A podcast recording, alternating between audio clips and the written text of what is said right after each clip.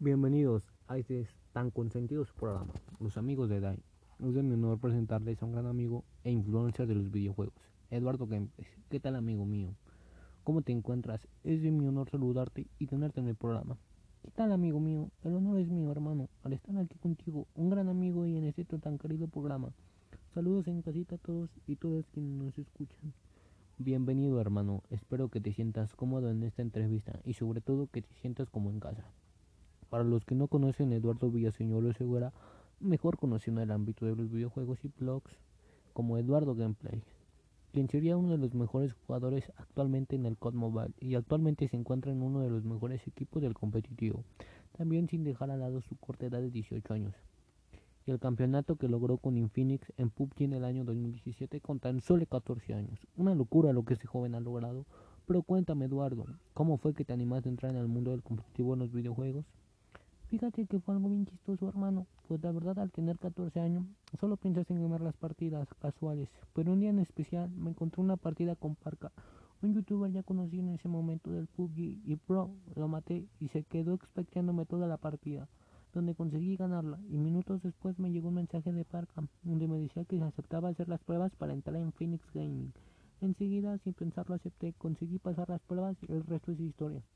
Vaya, Qué suerte la tuya al haberte encontrado a Parca. Y bueno, Eduardo, ahorita que me mencionas a Parca, ¿cuál fue la experiencia al convivir con él y con equipos de EFX?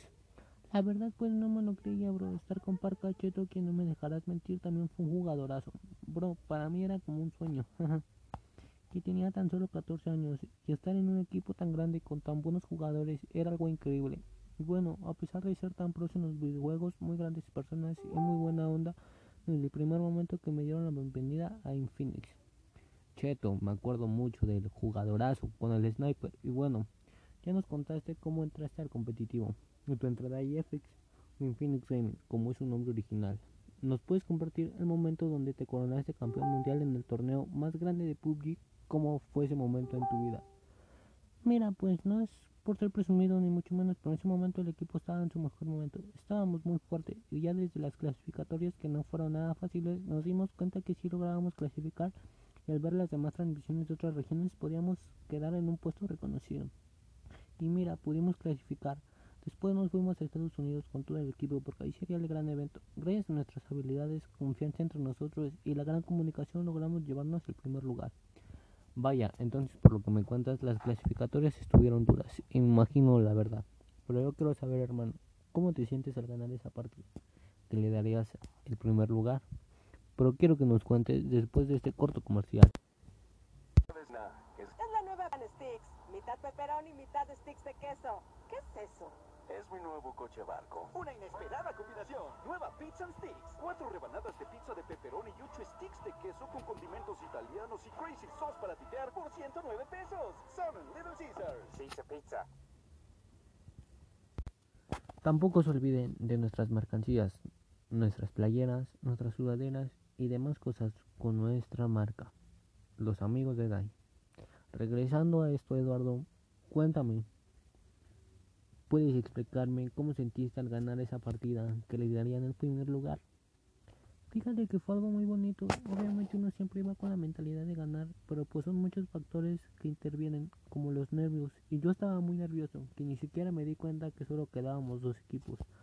Mi mente estaba en, en, matar y ganar los encuentros en ese instante donde me hice la jugada de atacar desde arriba, derribando a dos jugadores del otro equipo de decirle a Parga y Cheto que vayan a rushear porque hay dos derribados y yo atacando desde arriba y ver que habíamos matado al último equipo y ver que habíamos ganado fue algo que me agarró por sorpresa. Pues como te digo estaba tan nervioso que no me di cuenta de los jugadores que quedaban. Me imagino la adrenalina y las sensaciones que pudiste haber tenido en ese momento tú y los demás jugadores. Pero bro no solo has logrado ganar el torneo más grande has ganado más torneos de alta demanda ¿Cuáles torneos han sido los más grandes que has jugado? Por mencionar algunos ha sido el torneo oficial de PUBG, el torneo de MC4 y cómo olvidar nuestro torneo que organizó nuestro equipo y empresa en Phoenix Cup.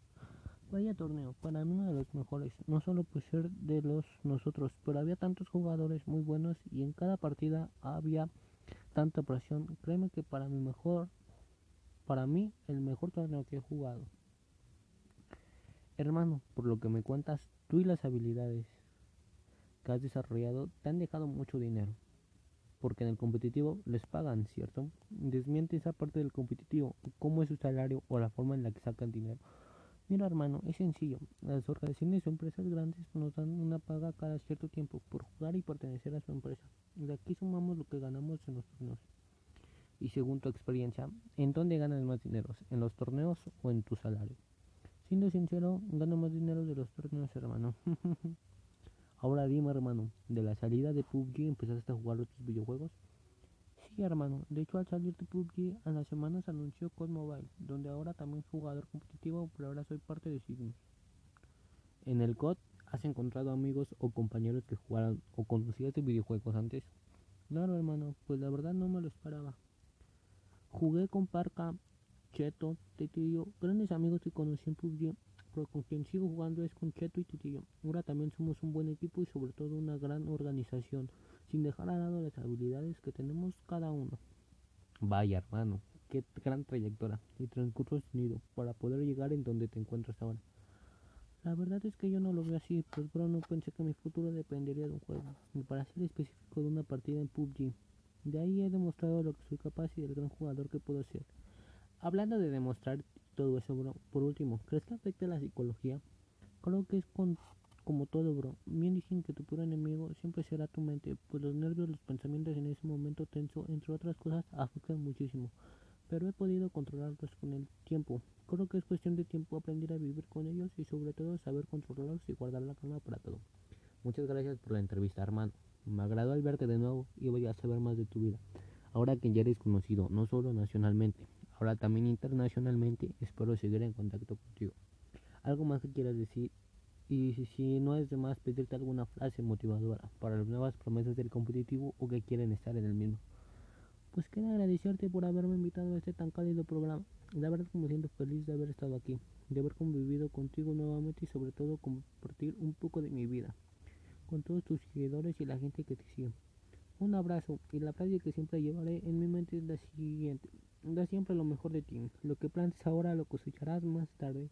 Hasta pronto amigos, un gran abrazo y saludos para todos. Hasta luego chicos, nos vemos en un siguiente programa, Los Amigos de Daddy.